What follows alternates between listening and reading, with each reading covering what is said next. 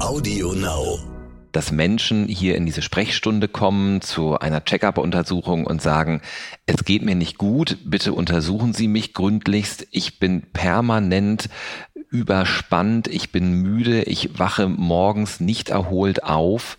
Das ist ein Phänomen, wo ich sage, das habe ich zu Beginn meiner beruflichen Tätigkeit, auch in meinem privaten Umfeld übrigens, nicht in diesem Ausmaß wahrgenommen. Und Corona hat es nochmal wirklich in ganz andere Sphären katapultiert. Wovon der Internist und Sportarzt Matthias Marquardt hier berichtet, ist ein Zustand, den wahrscheinlich viele, wahrscheinlich sogar alle von uns kennen. Gerade jetzt in dieser Corona-Zeit, gerade jetzt in diesem tja, Corona-Knast. Und dieser Zustand nennt sich ganz simpel Erschöpfung. Wir sind fertig. Marquardt kann ziemlich überzeugend erklären, was uns da so fertig macht, auch ganz jenseits von Corona und vor allem, das ist ja das Entscheidende, darauf kommt es an, hat er einen Plan, wie wir wieder fitter werden können, körperlich und im Kopf. Fit im Kopf und dazu noch ein Plan, klingt doch schon mal super verlockend, oder? Aber dazu gleich mehr. Erstmal Stern nachgefragt. Hallo und herzlich willkommen zu Nachgefragt, dem Stern Podcast. Ich bin Florian Güsken und freue mich wirklich sehr, Sie hier und heute wieder begleiten zu dürfen. Und ich freue mich, dass ich jetzt mit eben diesem Matthias Marquardt sprechen darf. Der hat nämlich nicht nur eine Praxis in Langenhagen bei Hannover, sondern hat gerade auch noch ein Buch rausgebracht und da verrät er, wie wir dieser verfluchten Müdigkeit tatsächlich beikommen können. Und, so viel sei hier auch verraten, sogar gusseiserne Pfannen, ja, gusseiserne Pfannen spielen da eine entscheidende Rolle. Schön, dass Sie sich die Zeit genommen haben. Sie haben gerade ein Buch auf den Markt gebracht. Es heißt Erschöpft. Das passt ja geradezu perfekt in unsere Zeit. Super Timing, mag man da sagen. Haben Sie denn den zweiten Lockdown vorausgesehen oder wie kommt man auf dieses Timing? Es ist ein bisschen Zufall gewesen. Das muss ich sagen. Ich konnte das nicht vorhersehen. Wer konnte das schon? Aber es war tatsächlich so, dass ich ein ähnliches Konzept ähm, schon vor Corona in der Schublade hatte und mit Verlagen in Gespräch waren. Und die waren erst auf das Konzept angesprungen, als es sich auf Erschöpfung zuspitzte. Und ähm, lustigerweise äh, war es dann tatsächlich so, dass es mich selber nochmal sehr heftig ereilt hat und übrigens auch ein Verlagsmitarbeiter, weshalb sich das Ganze verschoben hat. Äh, beide hatten so ihre Erschöpfungsprobleme, sage ich mal vorsichtig. Und als dann Corona noch oben drauf kam, ähm, dann klingelte äh, hochdringend das Telefon und der Verlag wollte gerne so ein Buch machen. Und wir wussten ja gar nicht, wie lange das gehen würde. Aber ich spürte dann im letzten Sommer, als ich das geschrieben habe, dass uns das Thema und die Nachwirkungen, diese, nämlich diese Erschöpfungsprobleme, noch lange begleiten werden. Insofern ein bisschen äh, Glück gehabt, ähm, diesbezüglich, dass das Buch jetzt in diese Zeit fällt, wo Menschen das auch brauchen können und vielleicht auch für die Leser Glück gehabt, dass es jetzt zur rechten Zeit kommt. Hm. Es scheint ja tatsächlich zur rechten Zeit zu kommen, denn der Untertitel Ihres Buches lautet auch, warum uns allen die Kraft ausgeht und vor allem, was wir dagegen tun können. Da habe ich jetzt natürlich zig Fragen, vor allem zu diesem Aspekt, was man dagegen tun kann. Aber vielleicht lassen Sie uns kurz erst über die gusseisernen Pfannen sprechen denn ich habe das Buch natürlich gelesen und da schreiben sie über gusseiserne Pfannen und sie schreiben, dass die durchaus hilfreich sein können gegen Erschöpfung. Also mir war das ziemlich neu. Was, was helfen, was, was, was helfen die denn? Jetzt spitzen Sie aber ordentlich zu, Herr Güske, das dürfen Sie auch. Also die gusseiserne äh, Pfanne, da geht es, ähm, der Bogenschluss ist, dass äh, Erschöpfung viele Ursachen haben kann und auch ein Spurenelement oder Vitaminmangel kann tatsächlich ausgeprägte Erschöpfungssymptome machen. Und der Eisenmangel ist gerade bei ähm, Frauen eine ganz häufige Ursache dafür. Und da geistert immer die äh, Erzählung um, dass gusseiserne Pfannen daran etwas ändern können. Und deshalb habe ich das mal hart recherchiert und die können wirklich was daran ändern. Und deshalb gibt's bei mir jetzt auch gusseiserne Pfannen. Aber äh, das ist natürlich nur eine äh, kleine Zuspitzung dieses Themas Erschöpfung, wo tatsächlich eine Lösung liegen kann.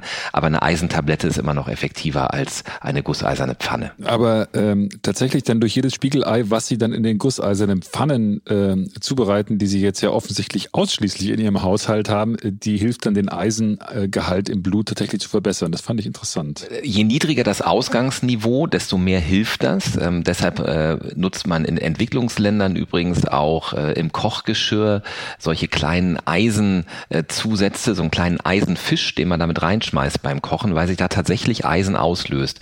Übrigens, je saurer das Nahrungsmittel, desto besser. Wenn Sie also irgendwie einen Tomatensugo in dieser gusseisernen Pfanne machen, dann bringt es am meisten, weil das so ein bisschen ansäuert dann. Aber der Grund, warum ich so ein Fan von der gusseisernen Pfanne bin, ist übrigens die Nachhaltigkeit. Kein Teflon, das Ding hält ein Leben lang. Ich bin ganz begeistert. Man muss bloß erst wieder lernen, damit umzugehen und dabei hilft die Oma. Sehr gut. Also jetzt, wir werden jetzt wahrscheinlich einen, einen Run auf gusseiserne Pfannen auslösen. Ähm, aber, aber lassen Sie uns äh, jetzt neben diesem Run vielleicht kurz nochmal über Ihre Arbeit sprechen, was Sie normalerweise machen. Sie sind ja äh, Arzt, haben eine Praxis in Langenhagen bei Hannover und sind Internist und Sportmediziner. Woran ist Ihnen denn tatsächlich aufgefallen in Ihrer täglichen Praxis, dass Erschöpfung äh, mehr, immer mehr zugenommen hat? Das waren da immer mehr Patientinnen, die, die erschöpft waren bei Ihnen? Also ich halte das jetzt, wenn wir Corona einmal kurz ausklammern, sofern man das in diesen Zeiten kann, schon für ein gesellschaftliches äh, Phänomen, was sich seit Jahren immer weiter aufbaut. Und dass Menschen hier in diese Sprechstunde kommen zu einer Check-up-Untersuchung und sagen, es geht mir nicht gut, bitte untersuchen Sie mich gründlichst, ich bin permanent überspannt, ich bin müde, ich wache morgens nicht erholt auf. Das ist ein Phänomen, wo ich sage, das habe ich zu Beginn meiner beruflichen Tätigkeit, auch in meinem privaten Umfeld übrigens, nicht in diesem Ausmaß wahrgenommen. Und Corona hat es nochmal wirklich in ganz andere Sphären katapultiert. Ja, ich finde es interessant, dass Sie, also beide Aspekte ziemlich interessant, dass Sie sagen, zum einen, das war eigentlich schon vor Corona so. Warum, können wir gleich nochmal drüber sprechen. Ähm, und das ist dann durch Corona einfach nochmal, äh, das ist ja klar verschärft worden.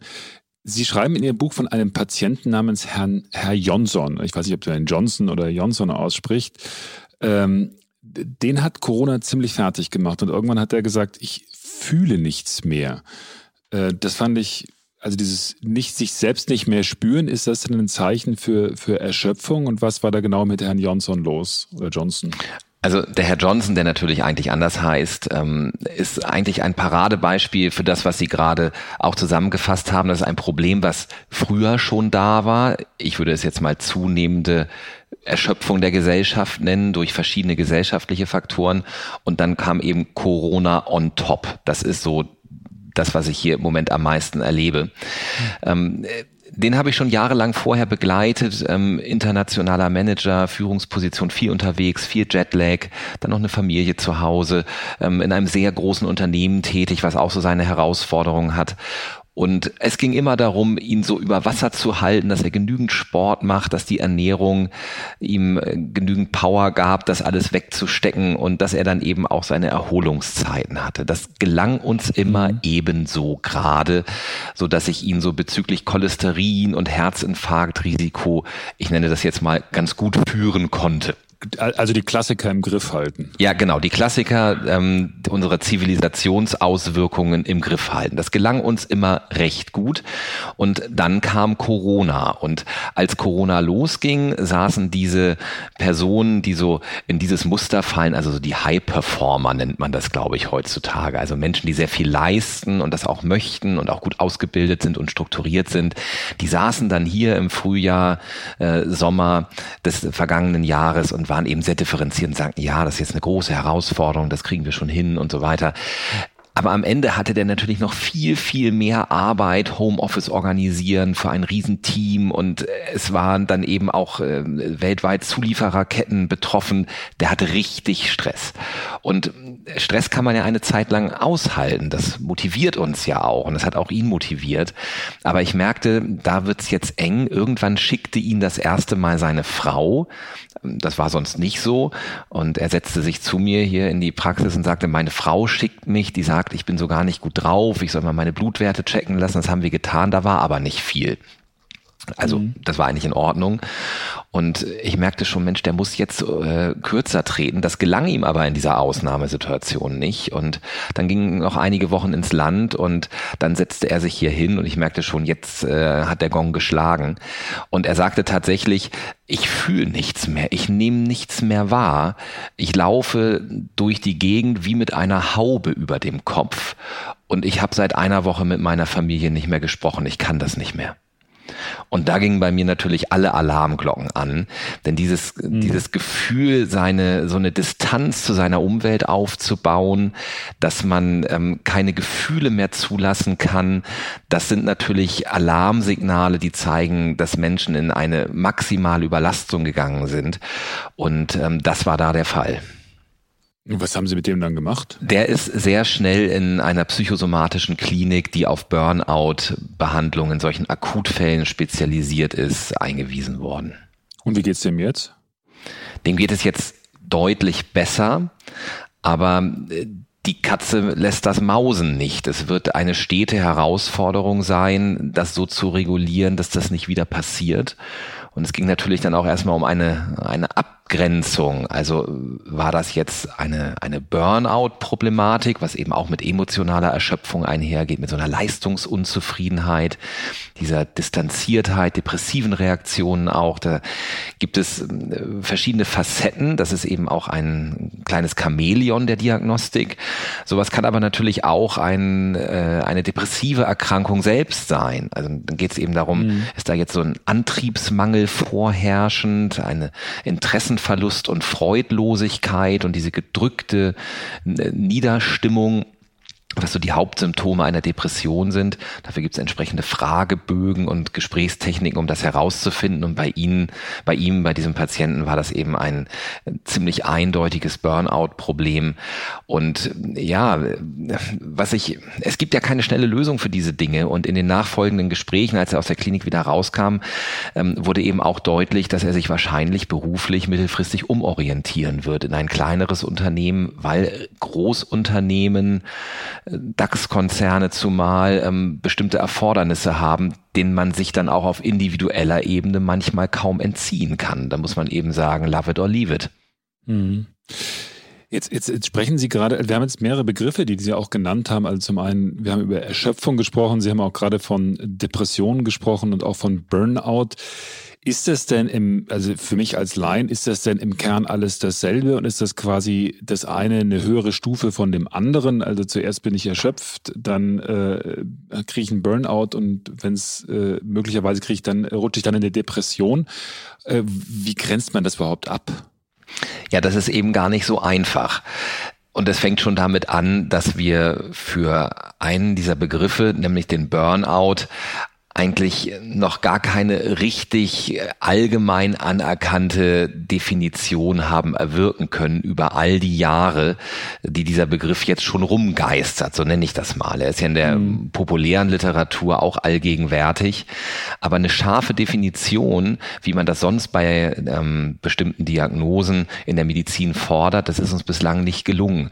Somit ist der Burnout auch bislang immer noch keine ähm, Diagnose, wie wie zum Beispiel die Depression. Man muss dann auf so mhm. Ausweichdiagnosen ähm, übergehen, um das zu kodieren und abzurechnen als Arzt. Ähm, aber es ist keine anerkannte Krankheit. Und erst ab Januar nächsten Jahres soll jetzt also dieses Burnout-Syndrom in die Klassifikation der Erkrankungen aufgenommen werden. Interessanterweise nur begrenzt auf Stress am Arbeitsplatz, der nicht erfolgreich verarbeitet werden kann. Aber jeder, der in dem Feld tätig ist, weiß, dass eben genauso gut auch durch ähm, private Konflikte und durch äh, Situationen, ähm, die einfach auf einem übersteigerten äh, Ehrgeiz beruhen, die eben nicht nur auf den Beruf beschränkt sein müssen, ähm, solche Probleme entstehen verstehen können. Also die, das ist ja irre, das muss man meiner Mutter oder dem Vater auch erzählen, der jetzt zu Hause mit dem ganzen Stress mit Corona und so weiter und so fort äh, zu Hause zusammenbricht und dann sagt man dem, oh sorry, Burnout gilt bloß für Arbeitsplatz. Das ist absurd. Ja, also das, ähm, das ist eigenartig, dass es also eine Definition jetzt gibt, die schon bevor sie nächstes Jahr in Kraft tritt, eigentlich bei äh, ganz vielen Fachleuten schon Stirnrunzeln erzeugt. Also gut, gleichwohl, ähm, es ist so ein, ich habe das eben schon einmal Chamäleon genannt, das ist so ein bisschen äh, schwierig zu greifen. Das ist wie so eine Qualle, hat mal ein Experte zu dem Thema gesagt. Diese Burnout-Beschreibung ist wie eine Qualle. Ähm, aber es ist mal da. Ähm, es, es gibt dieses Phänomen und es gibt ähm, entsprechende ähm, Entitäten, die man dann sucht, ähm, die dazugehören und dabei helfen ähm, strukturierte Fragebögen, dabei helfen Gespräche, aber man muss eben immer wieder abgrenzen, ähm, handelt es sich möglicherweise auch um eine ähm, reine Depression. Es kann aber eben auch ein Burnout im Endstadium in eine Depression münden und dann fällt die Abgrenzung zumal sehr, sehr schwer. Das Ganze kann natürlich eine Erschöpfung als Einfallstor haben, aber grundsätzlich ist Erschöpfung ja auch erstmal etwas Physiologisches. Also wenn ich ähm, einen Marathon gelaufen bin, bin ich ja auch erschöpft und erhole mich dann wieder. Und wenn ich einen anstrengenden Bürotag habe oder vielleicht auch einen anstrengenden Tag mit meinen Kindern und ich mich dann ausschlafe oder ein ähm, schönes Wochenende hatte, dann erhole ich mich ja und das ist ja ein physiologisches Hin und Her von Belastung und Entlastung. Das tut uns Menschen ja auch gut. Erschöpfung wird dann zum Problem, wenn sie nicht mehr weggeht, obwohl ich mir eigentlich schon Erholung gegönnt habe. Das heißt, also ich meine, ich glaube, Sie machen ja auch den Unterschied äh, in Ihrem Buch, das Sie beschreiben. Also wenn ich den ganzen Tag Sport mache und draußen bin, bin ich am Abend auch erschöpft und bin fertig und wie Sie sagen, ich kann mich dann, kann ich, schlafe ich mich aus, das ist ein wohltuender Schlaf, danach bin ich wieder erholt. Das ist ja genau das, was momentan äh, vielen abgeht, dass man sagt, man hat diese Erholungsphasen momentan nicht mehr. Ich finde interessant, dass Sie das als gesamtgesellschaftliches Phänomen beschreiben. Äh, was macht uns so fertig? Direkt gefragt. Tja, also da gehen wir jetzt wirklich in die Soziologie. Ne? Es ist ja nicht, es ist ja äh, diese sich reinfressende gesamtgesellschaftliche Erschöpfung, die ich hier jetzt konstatiere, ist ja keine Krankheit, die über uns kam, sondern etwas, was Stück für Stück, ähm, Schritt für Schritt entstanden ist und sich immer weiter verdichtet hat. Ich meine, wir leben in einer äh, Wettbewerbsgesellschaft und wir leben in einer Wettbewerbsgesellschaft mit immer höherem Tempo. Das haben Sie möglicherweise ja auch in all Ihren Alltagsfacetten schon festgestellt, dass das Tempo überall immer höher wird und dieser Beschleunigungs Zwang, der mittlerweile da ist, ergreift inzwischen alle Lebensbereiche. Und letztendlich war das Einfallstor für dieses Thema der Wettbewerb, den wir in dieser Gesellschaft einmal haben. Denn dieser Wettbewerb äh, führt dazu, dass wir mehr Dinge in kürzerer Zeit schaffen wollen. Das verschafft uns einen Wettbewerbsvorteil. Ähm, beruflich der Bäcker, der in der gleichen Zeit äh, vier Brötchen statt zwei backen kann, kann mehr verkaufen, geht ihm besser. Und vordergründig würde er dann ja auch ähm, einen besseren äh, Profit in kürzerer Zeit erwirken, hätte er mehr Freizeit. So ist ja die Grundidee. Das ist das Einfallstor dafür, dass ich sage, ich will Dinge beschleunigen. Das führt zu einem technischen Fortschritt.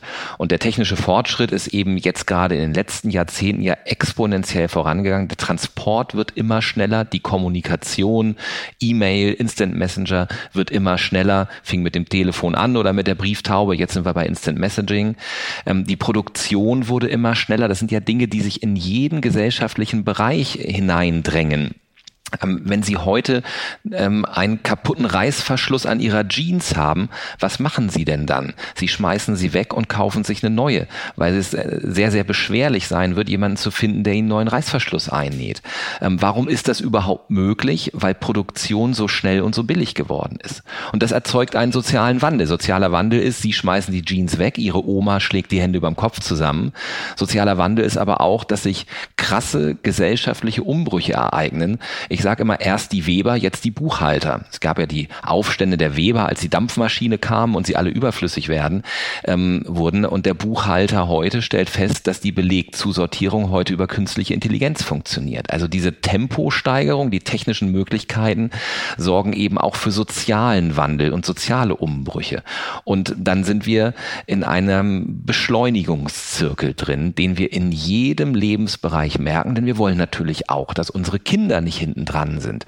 Und deshalb sitzen Kinder heute ähm, am Wochenende da und lernen Vokabeln. Und ich habe kann mich nicht daran erinnern, vor 30 Jahren irgendwann mal am Wochenende Vokabeln gelernt zu haben. Der Druck nimmt in jedem Bereich zu. Und das raubt uns Kraft. Wie ist denn da Ihre Erfahrung? Weil es heißt ja auch oft, also dieses, diese ständig On-Mentalität und dieses ständig On-Leben ist natürlich auch für Leute, die gerade in dieser Wettbewerbsgesellschaft performen wollen, vielleicht eher so für High-Performer. Ähm, ich bin mir nicht immer ganz sicher, ob das jetzt ein, ein, Massenphänomen ist oder ob das quasi ein Elitenphänomen ist. Aber so, Sie beschreiben das ja eher als Massenphänomen. Also wenn ich so in den Park gehe oder wenn ich äh, mit dem Fahrrad an einer besetzten S-Bahn vorbeifahre, dann sehe ich eigentlich kollektive Blicke aufs Handy. Ähm, und da würde ich jetzt mal behaupten, dass das eigentlich alle Gesellschaftsteile betrifft. Ob das dann jeweils äh, immer einen geschäftlichen äh, Hintergrund haben muss, das sei mal dahingestellt. Aber man kann sich mit seinem Handy ja auch auf viele andere Art und Weisen beschäftigen. Und mhm. Äh, beim Handwerker wird es sicherlich weniger ein Problem sein als beim Journalisten. Ähm, das glaube ich auch. Aber ich äh, muss bei Ihrer Frage hier an den Parkhausreiniger denken, den ich morgens immer treffe. Seit vielen Jahren, wenn ich mein Fahrrad hier in dem, in dem Parkhaus gegenüber meiner Praxis parke. Und der geht da immer mit so, einem, mit so einem Wagen lang und fegt hier und da was zusammen und kümmert sich darum. Und es ist so ein schleichender Prozess. In den letzten Jahren sehe ich ihn eigentlich jeden Morgen, wenn ich komme, aufs Handy starren. Der steht dann in der Ecke vom Parkhaus und glotzt auf sein Handy. Hat er früher nicht gemacht. Also das ist jetzt natürlich ein willkürliches Beispiel, aber äh, das Handy äh, ist eben ein Faszinosum, immer neuer Input, immer Aktualität, immer irgendwas, wo ich mich austauschen kann. Ähm, das scheint die Menschen unfassbar in den Bann zu ziehen. Und ich glaube, dass sich das über alle gesellschaftlichen Bereiche erstreckt. Ich finde es total spannend, dass Sie, dass Sie schreiben, dass wir dass es da eigentlich Schutzschilde dagegen gibt, gegen dieses immer schneller und gegen dieses sich gehetzt fühlen und dann quasi das hinterher hecheln, das einen dann so tatsächlich mental und auch wahrscheinlich physisch erschöpft. Ähm, und Sie schreiben von, von Schutzschilden, die wir verloren oder vielleicht sogar weggeworfen haben, je nachdem. Ähm, was sind das denn für Schilde, die Ihnen da in Sinn kommen oder die Sie da benennen können? Möglicherweise denken einige Zuhörer jetzt als erstes an den, an den Yogakurs und das Achtsamkeitstraining. Das ist heute immer da. Kein Gespräch ohne Yoga. Ja, und, und, und kein Gespräch ohne Achtsamkeit. Ähm, das ist bestimmt auch wichtig, aber mir geht's jetzt hier wieder eher um den soziologischen Aspekt. Und ein ganz wichtiger Punkt ist, wenn wir über dieses Thema Erschöpfung sprechen und über die Lösungsansätze, wir probieren immer auf unserer Individualebene Dinge zu lösen. Denn ich kann ja erstmal nur mich ändern und nicht die Gesellschaft. Mhm. Wir haben aber große gesellschaftliche Umbrüche. Ich habe es eben gerade deutlich gemacht. Wir haben ähm, Wettbewerb und ähm, Steigerung des Arbeitstempos, wir haben technischen Fortschritt und äh, wir haben dann einen sozialen Wandel, der sich beschleunigt. Die Berufsbilder verändern sich ja auch in einer atemberaubenden Geschwindigkeit im Moment.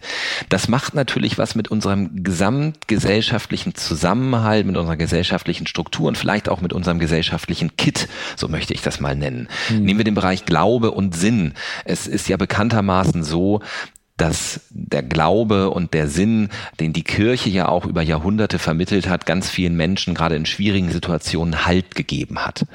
Und durch die immer weiter voranschreitende Aufklärung, durch ähm, die veränderten staatlichen und gesellschaftlichen Strukturen haben wir ja einen immensen Bedeutungsverlust der Kirche. Und während in der Nachkriegszeit noch 95 Prozent der Deutschen in der christlichen Kirche organisiert waren, ist es jetzt gerade noch mal die Hälfte davon mit einer stetig sinkenden Tendenz und wenn man dem folgt, wird das Thema eben immer mehr zu einem Randthema werden. Das hat vielleicht auch, wenn man einige Diskussionen zum Thema Kirche verfolgt, auch Vorteile, dass jetzt die Aufklärung dort voranschreitet, aber es raubt uns eben einen gewissen gesellschaftlichen Kit. Wenn mhm. früher ähm, ein Schicksalsschlag da war und der Nachbar ist jung verstorben und da waren äh, zwei kleine Kinder mit der Mutter, dann waren da eben Nachbarn, da waren die Kirche, da waren Rituale, da gab es ein Trauerjahr, da war eine Begleitung, da gab es Gottesdienste. Ähm, das sind Dinge, ähm, die sind jetzt für ganz viele viele Menschen weggebrochen. Und jetzt kommt ein ganz springender Punkt. Wenn jemand der heute für sich entscheidet, Mensch, ich glaube, das würde mir gut tun, ich trete jetzt wieder in die Kirche ein, weil ich vielleicht ausgetreten war, dann wird er feststellen, da sind sonntags gar nicht mehr so viele. Und mein Nachbar, der ist vielleicht auch gar nicht in der Kirche. Ähm, mhm. Und dann, also dieser automatische Kit, alle sind da, ähm, alle passen aufeinander auf, ähm, womit ich jetzt Kirche nicht ähm, hier äh, glorifizieren möchte. Also dann gibt es auch eine Menge Schattenseiten. Das ist ja auch der Grund, warum der Bedeutungsverlust da ist.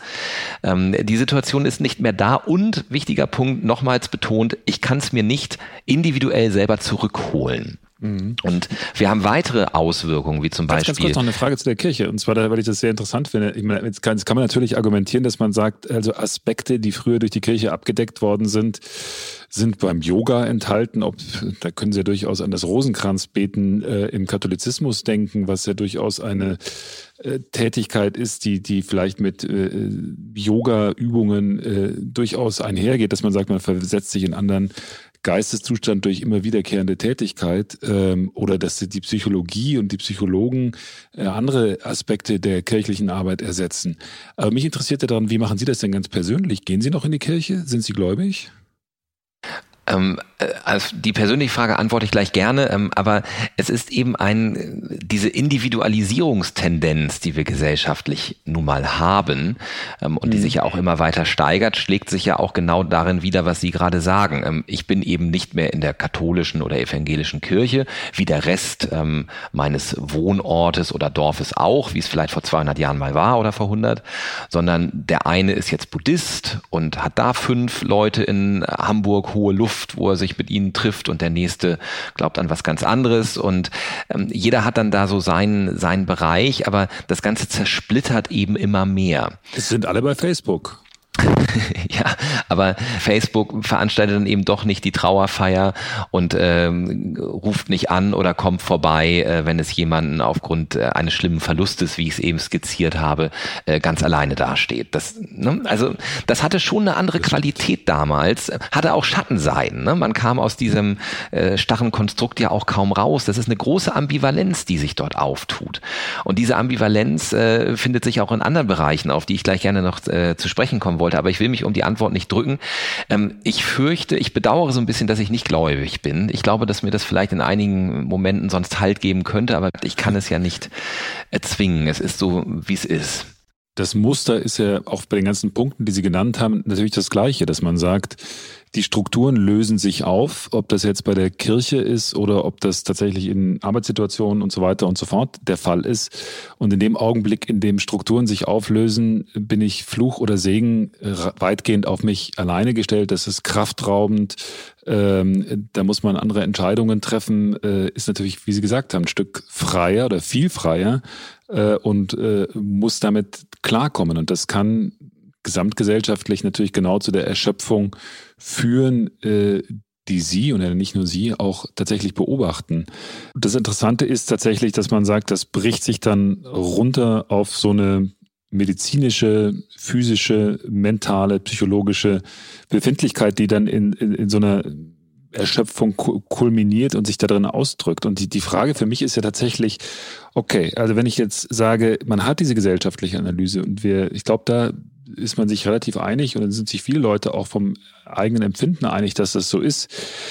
Wie gehe ich denn damit um? Wie komme ich da raus? Wie komme ich dann, wenn ich da individuelle Antworten drauf finden muss? Weil ich kann ja nicht darauf warten, dass die Gesellschaft darauf antwortet. Was soll ich dann tun? Also, Herr Doktor, wie kann ich dann damit umgehen, dass ich mich erschöpft fühle? Wie, wie komme ich da raus?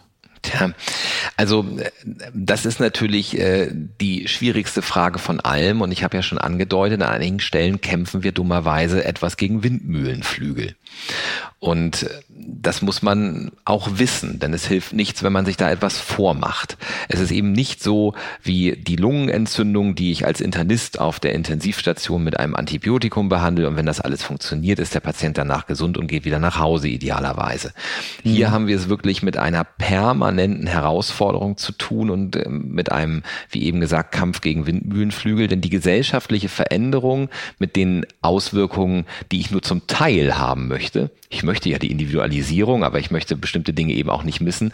Ähm, das wird mich immer wieder mhm. herausfordern. wenn ich mir das jetzt äh, auf einzelne Punkte runterbreche, dann sind es Dinge, die mich dann für eine Zeit wieder stabilisieren, mir wieder Entspannung bringen. Aber ich setze mich danach natürlich wieder unserer Wettbewerbsgesellschaft aus. Und wir werden auch bei ähm, einfachen Dingen, nehmen wir mal das erste Beispiel, äh, Social Media Detox und Nachrichten Detox ist unwahrscheinlich wirksam, um wieder mehr Ruhe zu finden. Dann kann man sagen, gut, mhm. dann mach das doch endlich mal. Ich hatte gerade noch eben einen Patienten hier in der Sprechstunde, ähm, da kamen wir am Rande auf dieses Thema, da sagt, oh ja Mensch, meine Familie würde sich so wünschen, dass ich mehr auf das Handy verzichte. Ja, das Problem ist nur, er ist Geschäftsführer von einer Medienagentur. Ne? Und ähm, ähm, da kommen natürlich permanent Dinge, die gemanagt werden wollen. Also das ist manchmal schon eine ganz niedliche Vorstellung, dass die Leute doch nur klug und diszipliniert sein müssten, um ihr Handy auszumachen. Also ich gebe Ihnen mal ein Beispiel ähm, für diesen Druck, der da angewachsen ist. Ähm, wenn neulich kam hier eine Anfrage nach Feierabend rein. Meine Assistentin war schon nicht mehr da für irgendein Radiointerview. Am nächsten Morgen rief sie an ähm, um da einen Termin auszumachen. Die Antwort war, ah ja, nee, Sie haben sich ja gestern nicht gemeldet, sorry, wir haben schon anderen also einen anderen Talkgast.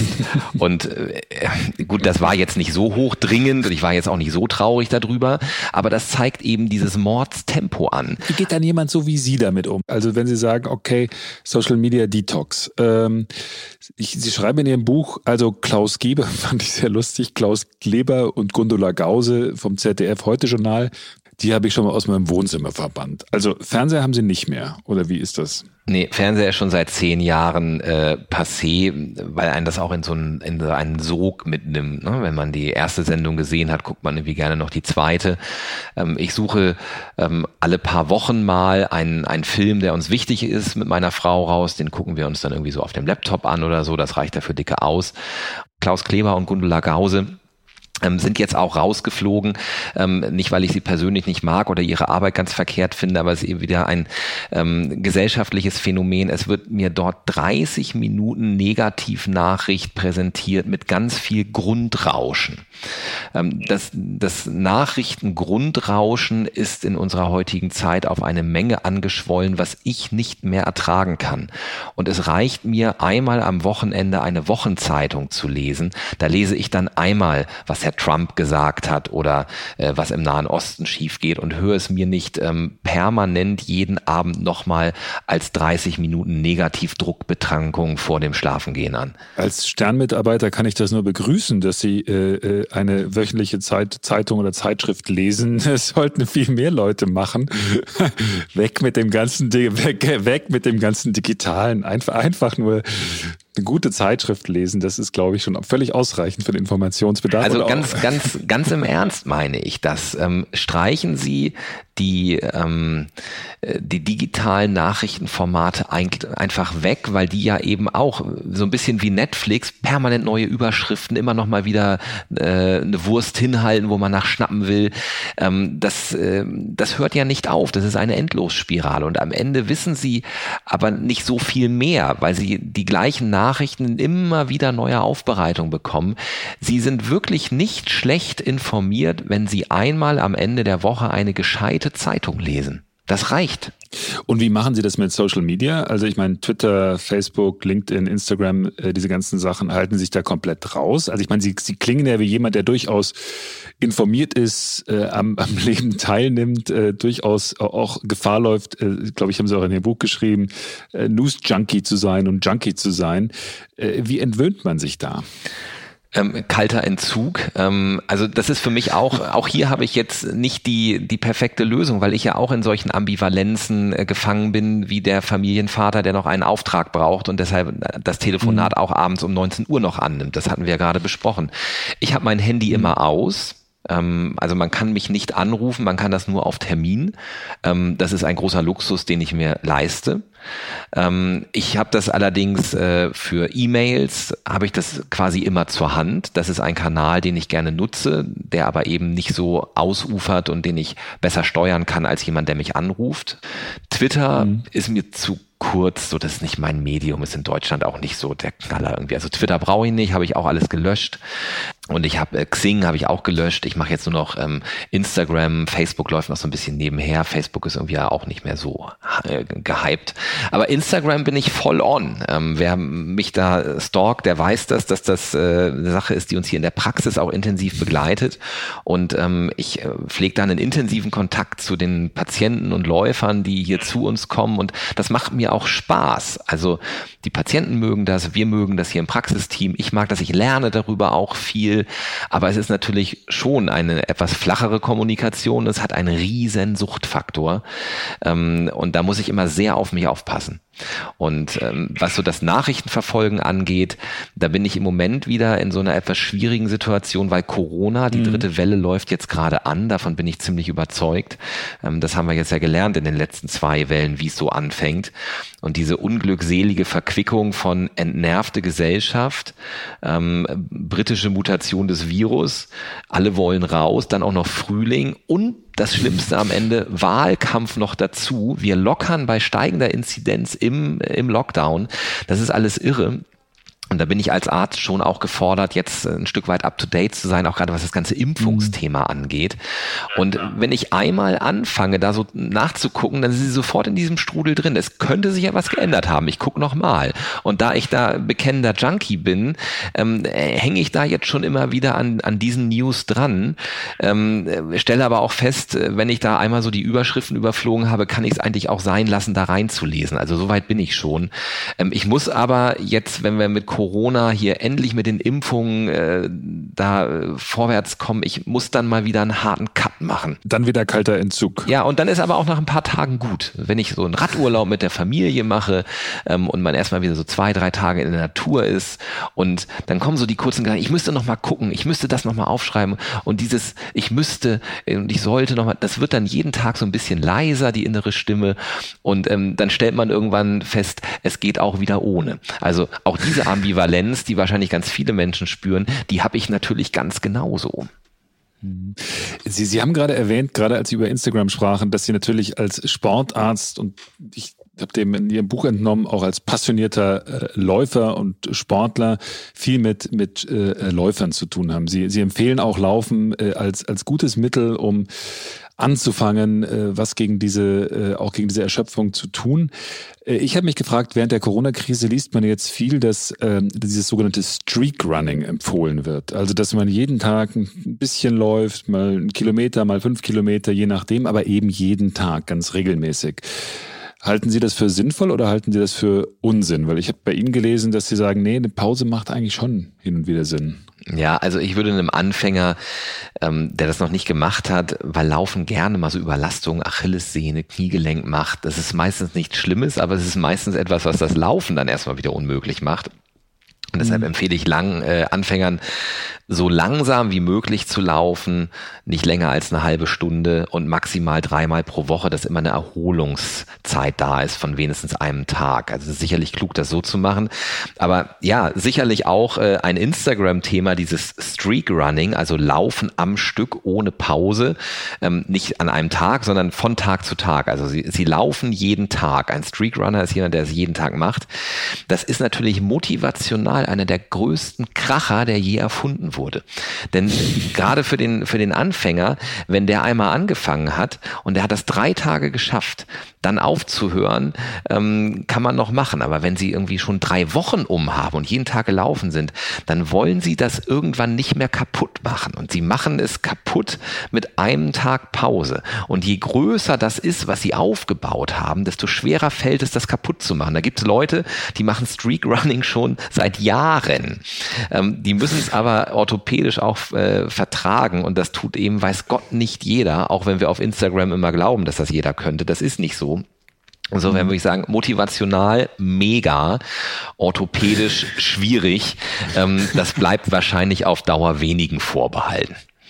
Wir waren jetzt bei den, bei den Punkten, dass man sagt, also umso aus diesem Erschöpfungszustand, so, so stark man das überhaupt generalisieren, also so, so wenig man das überhaupt generalisieren kann, rauszukommen, hilft also auf jeden Fall dieses Detoxing. Laufen ist eine gute Variante. Und dann widmen Sie in Ihrem Buch auch noch eine ganz, ganze große Passage dem Thema Atmungskette. So, das habe ich jetzt erstmal, also Atmen kennt man ja so von äh, Yoga, wie wichtig Atmung ist und so weiter und so fort. Achtsamkeit, da läuft ja auch alles übers Atmen. Atmen. Was ist denn die Atemkette und was ist Ihnen da ganz besonders wichtig dran? Also es gibt eine äußere und eine innere Atmung des Körpers. Die äußere Atmung ist das, was Sie meinen. Meine Lunge transportiert Luft hin und her und darüber nehme ich dann Sauerstoff auf. Das ist so die äußere Atmung. Und die hat in der Tat übrigens, das war meine Physikumsprüfung vor 20 Jahren oder so als Medizinstudent, das Atemzentrum ist verschaltet mit unserem vegetativen Nervensystem. Diese Hirnnervenkerne liegen nebeneinander. Deshalb können Sie also, ähm, das ist, hat überhaupt nichts mit Esoterik zu tun. Sie können durch bewusst ruhiges, tiefes Atmen also auch Ihr vegetatives Nervensystem beruhigen. Sie sehen das auch am Pulsschlag, der geht dann auch runter. Das ist die äußere mhm. Atmung, die ist ganz wichtig, um innere Ruhe zu finden.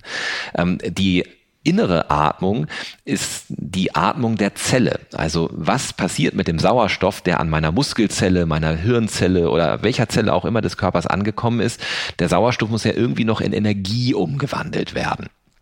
Und diese. Also da geht's dann um sowas wie Mitochondrienmassage. ja, die Mitochondrien sind die Kraftwerke der Zelle.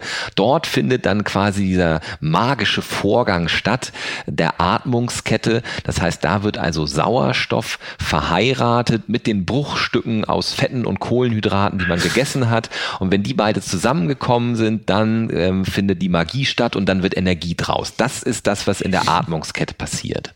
Wie kann ich diese Atmungskette jetzt op optimieren, um da dabei zu bleiben? Also diesen Verheiratungsprozess, den Sie ja gerade sehr lyrisch formuliert haben.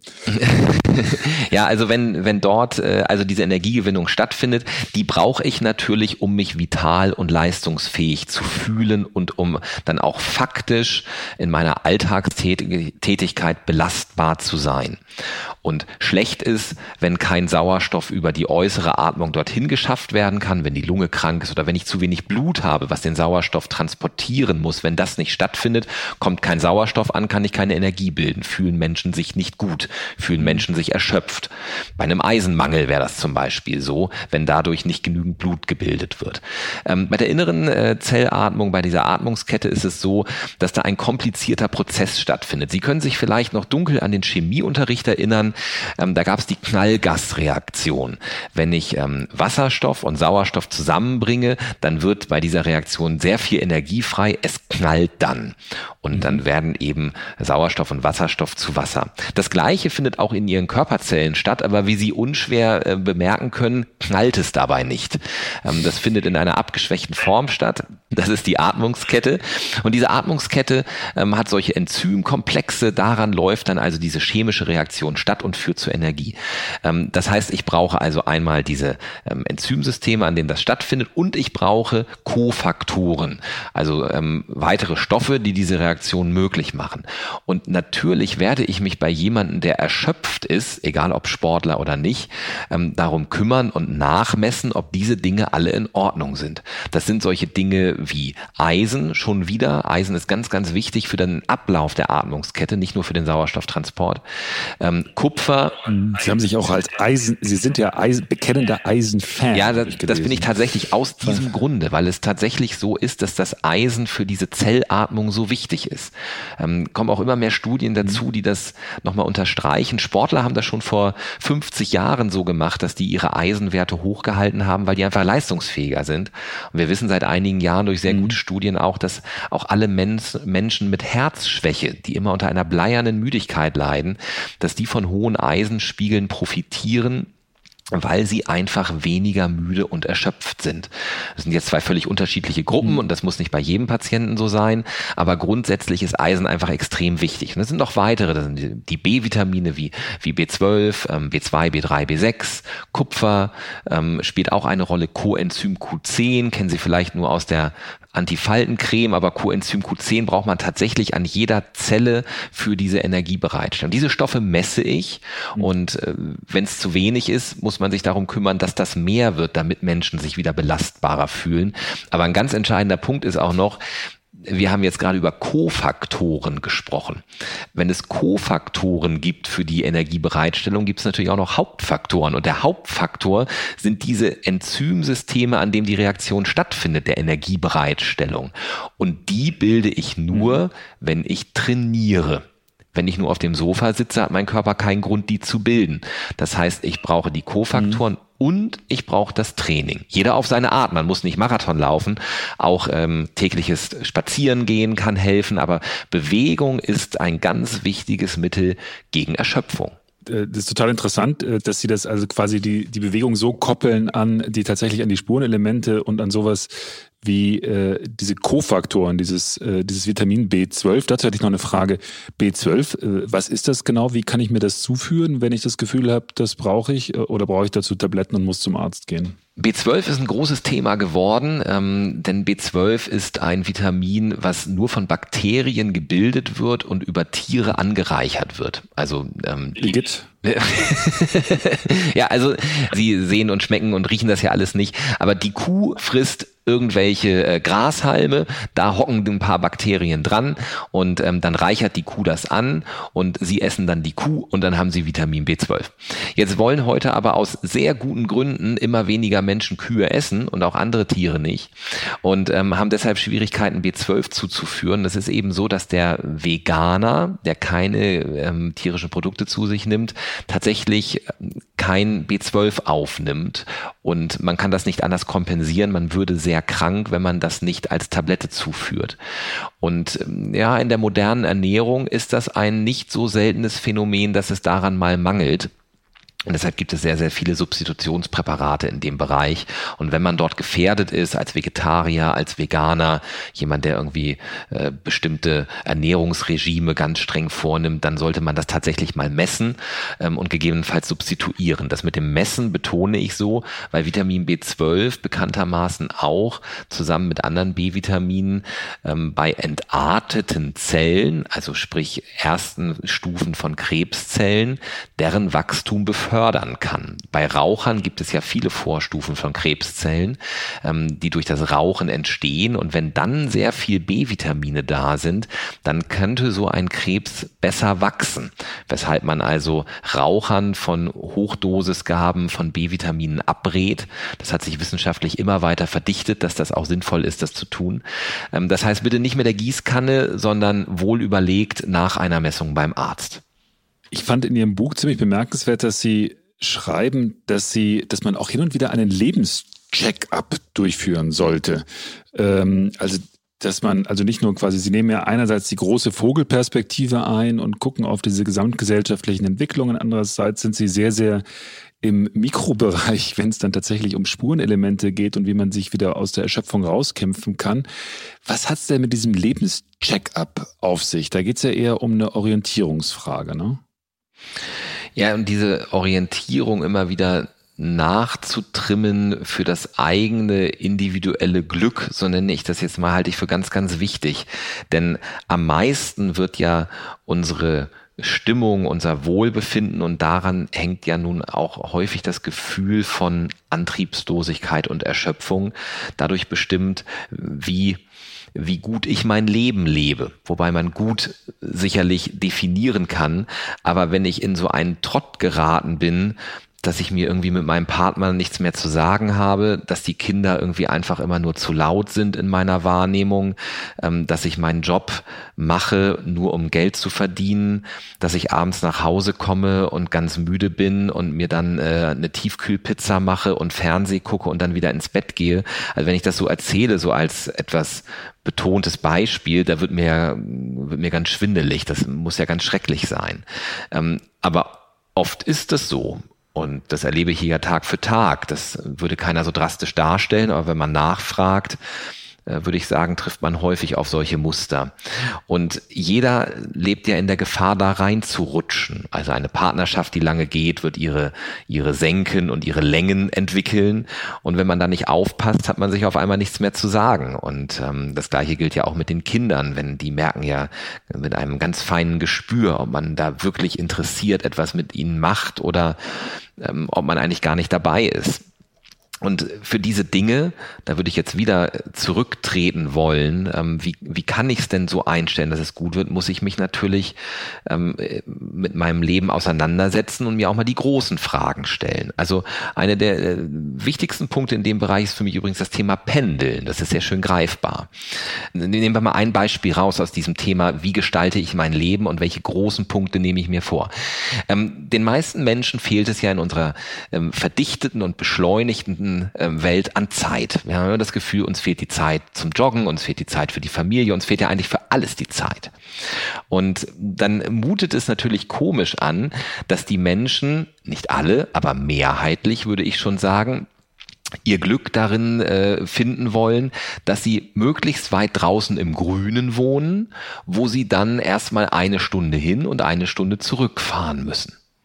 Und man hat dann so diesen schönen Gedanken, Mensch, da draußen, da ist es so grün und da werde ich mich so wohl fühlen, werde ich mich so gut erholen. Und man blendet das aus, dass man eigentlich jede Woche zehn Stunden im Auto verbringt. Zehn Stunden, die man mit ganz vielen tollen Dingen hätte verbringen können. Und da höre ich ja eine Rechtfertigung nach der anderen. Mir wurde schon erklärt, dass man sich im Auto so hervorragend nach der Arbeit entspannen kann. Denke ich mal so, wenn ich an den Autoschlangen vorbeifahre, wenn ich mit dem Fahrrad nach Hause fahre, so glücklich sehen die irgendwie eigentlich gar nicht alle aus, dass die sich da so hervorragend entspannen würden. Das kann ich gar nicht erkennen. Und denen fehlt natürlich die Zeit. Und äh, somit ist natürlich die Frage, wenn ich mehr Zeit haben möchte für Dinge, die mir wichtig sind, für meine Gesundheit, für das Joggen gehen, für das Kochen mit meinem Partner, all die Dinge, die ein möglicherweise gutes Leben ausmachen, dann muss ich mir die Zeit irgendwo herholen. Ähm, auf Pendeln zu verzichten wäre dafür ein probates Mittel. Gibt es oft viel Gegenwehr. Das ist, wird jetzt total spannend, glaube ich, zu sehen nach Corona, also während der Corona-Krise, jetzt während der verschiedenen Lockdowns, ist die ganze Pendelei ja natürlich oft nicht möglich gewesen. Und viele Leute, glaube ich, haben plötzlich Zeit gehabt, tatsächlich das zu tun, wovon Sie auch gerade gesprochen haben, äh, joggen zu gehen, mal plötzlich die Zeit, den Tag selber zu gestalten.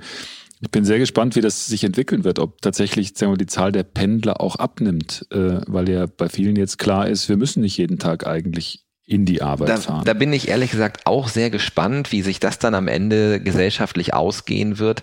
Einen Punkt möchte ich aber anfügen. Wir sollten nicht in die Falle tappen und glauben, dass das Homeoffice jetzt wirklich eine so tolle Idee ist. Also die, die Menschen, die jetzt seit einem Jahr im Homeoffice sitzen, die brechen hier in der Sprechstunde zusammen. Ne? Die die brechen Teil, also natürlich nicht alle, aber ähm, durchaus einige, mhm. die sind fertig mit der Welt. Ich hatte kürzlich eine junge Finanzbeamtin hier. Jetzt denken Sie ja wahrscheinlich, hatte sie drei Kinder zu Hause und deshalb ist es alles hoch, hoch belastend. Äh, nein, keine Kinder, nur ein Partner. Ähm, die sitzen beide im Homeoffice und beschallen sich dort mit ihren Videokonferenzen gegenseitig. Die geht joggen, die hat ein aktives Leben. Wenn sie nicht joggt, geht sie spazieren, weil sie sagt, ich muss raus, ich kriege das anders nicht kompensiert. Die kommt hier mit Wirbelsäulenschmerzen vom Hacken bis zum Nacken Nacken, die hat aber nichts Organisches. Die ist einfach mhm. nur gestresst und angespannt und hat Schmerzen und sie weint. Sie weint, weil sie nicht mehr kann. Sie hat keine Perspektive, sie kommt nicht raus, sie sieht ihre Kollegen nicht mehr, die kann nicht mehr. Und so geht es immer mehr Menschen. Und das Homeoffice macht eben einerseits deutlich, wahrscheinlich wieder so eine Ambivalenz wie zu Beginn unseres Gesprächs, macht einerseits deutlich, Mensch, ich kann das einfach von zu Hause machen, ich muss gar nicht pendeln, kann ich schneller abends in meinen Garten gehen, wenn ich denn einen habe oder irgendwas anderes machen, was mir gefällt. Aber andererseits merken wir, Mensch, ich sehe meine Kollegen gar nicht mehr, ich habe diesen Austausch nicht mehr, ich habe hier immer jeden Tag das Gleiche, ich komme gar nicht mehr raus, ist ein Satz, den ich ganz häufig höre, logischerweise im Moment. Und mhm. ähm, also das Homeoffice ist für mich äh, nicht die Lösung, ähm, für jedermann. Und ich bin sehr dankbar, dass äh, ich meine Tagesstruktur mit meinem, meinen Arbeitskollegen hier in meiner Praxis als Arzt in einer Sonderposition ähm, trotz Corona behalten durfte. Ich bin dafür sehr, sehr dankbar. Ich glaube, es wird total spannend zu sehen, wie sehr tatsächlich, also diese, diese Frage, wie viele soziale Kontakte brauche ich, äh, in welcher Form will ich die auch haben, bin ich dafür bereit, dieses, dieses Maß an Freiheit, was mir das Homeoffice ja äh, gewährt, dann aufzugeben. Also dieses, dieses neue Aushandeln mit den verschiedenen Optionen und wie einzelne Leute sich da entscheiden, wird, glaube ich, total spannend. Also weil das ja tatsächlich so und so gehen kann. Also es gibt sicher auch viele Leute, die sagen, also das ist wirklich toll, wie das jetzt läuft. Also das ich, wird in der Tat sehr spannend, aber da sind ja auch schon, es geht immer in unserer Gesellschaft um die Wettbewerbsfähigkeit und immer um die Steigerung. Und wahrscheinlich haben Sie auch unlängst gelesen, dass schon die ersten Großunternehmen Pläne schmieden, wie man mit der halben Bürofläche zurechtkommen könnte, wenn die Menschen sich abwechseln und immer eine Woche im Homeoffice und eine Woche hier arbeiten, dann in dem Betrieb und man das quasi in Schichten teilt. Kann man eine mhm. Menge Geld sparen, wird man noch produktiver, hat man noch wieder einen Wettbewerbsvorteil und unsere Welt dreht sich noch etwas schneller. Und wenn das so käme, ganz sicher ist das vielleicht noch nicht, dann haben wir wieder unsere große Individualität. Ich kann jetzt endlich komplett alleine zu Hause sitzen. Ich muss niemanden mehr treffen. Meinen Nachbarn kenne ich schon lange nicht mehr. Ähm, aber jetzt muss ich auch nicht mal mehr die Arbeitskollegen sehen. Ich sitze nur noch alleine zu Hause. Dann haben wir wieder ganz, ganz viel Individualität und haben noch mehr gesellschaftlichen Kit verloren, nämlich diesen Resonanzraum und diesen gesellschaftlichen Anker meiner Arbeitsstelle. Also ich befürchte, dass wir da in die nächste Falle tappen. Ich äh, neige dazu, hin und wieder äh, da auch pessimistisch zu sein. In dem Fall würde ich jetzt mal etwas Optimismus entgegenhalten und sagen, dass ich glaube, dass viele Leute auch erkannt haben, wie wertvoll soziale Interaktionen in Realtime und mit echten Menschen und vor Ort und äh, so sind, dass äh, ich glaube, vielleicht äh, viele Leute die Entscheidungen anders treffen werden, ihr Leben anders gestalten werden, aber durchaus so, dass man sagt, man kommt wieder mit Menschen in Kontakt. Ich habe wahnsinnig viel gelernt in dem Gespräch mit Ihnen. Vor allem äh, finde ich es echt total bereichernd, wie Sie zum einen diese Vogelperspektive einnehmen und zum anderen das verknüpfen mit äh, Ihrer medizinischen Expertise und Ihrem Wissen. Ähm, und ich werde mir jetzt auf jeden Fall eine gusseiserne Pfanne zulegen, um das mal zu testen, wie das dann schmeckt und was das mit meinem Eisenhaushalt macht. Vielen, vielen Dank für das Gespräch. Ich wünsche Ihnen alles Gute und würde mich freuen, wenn wir uns bei Zeiten widersprechen. Ich würde mich darüber genauso freuen. Vielen Dank, Herr Güsken. So, das war's für heute. Ich würde mich jetzt mal mit den verschiedenen Check-up-Ideen von Dr. Marquardt etwas näher beschäftigen.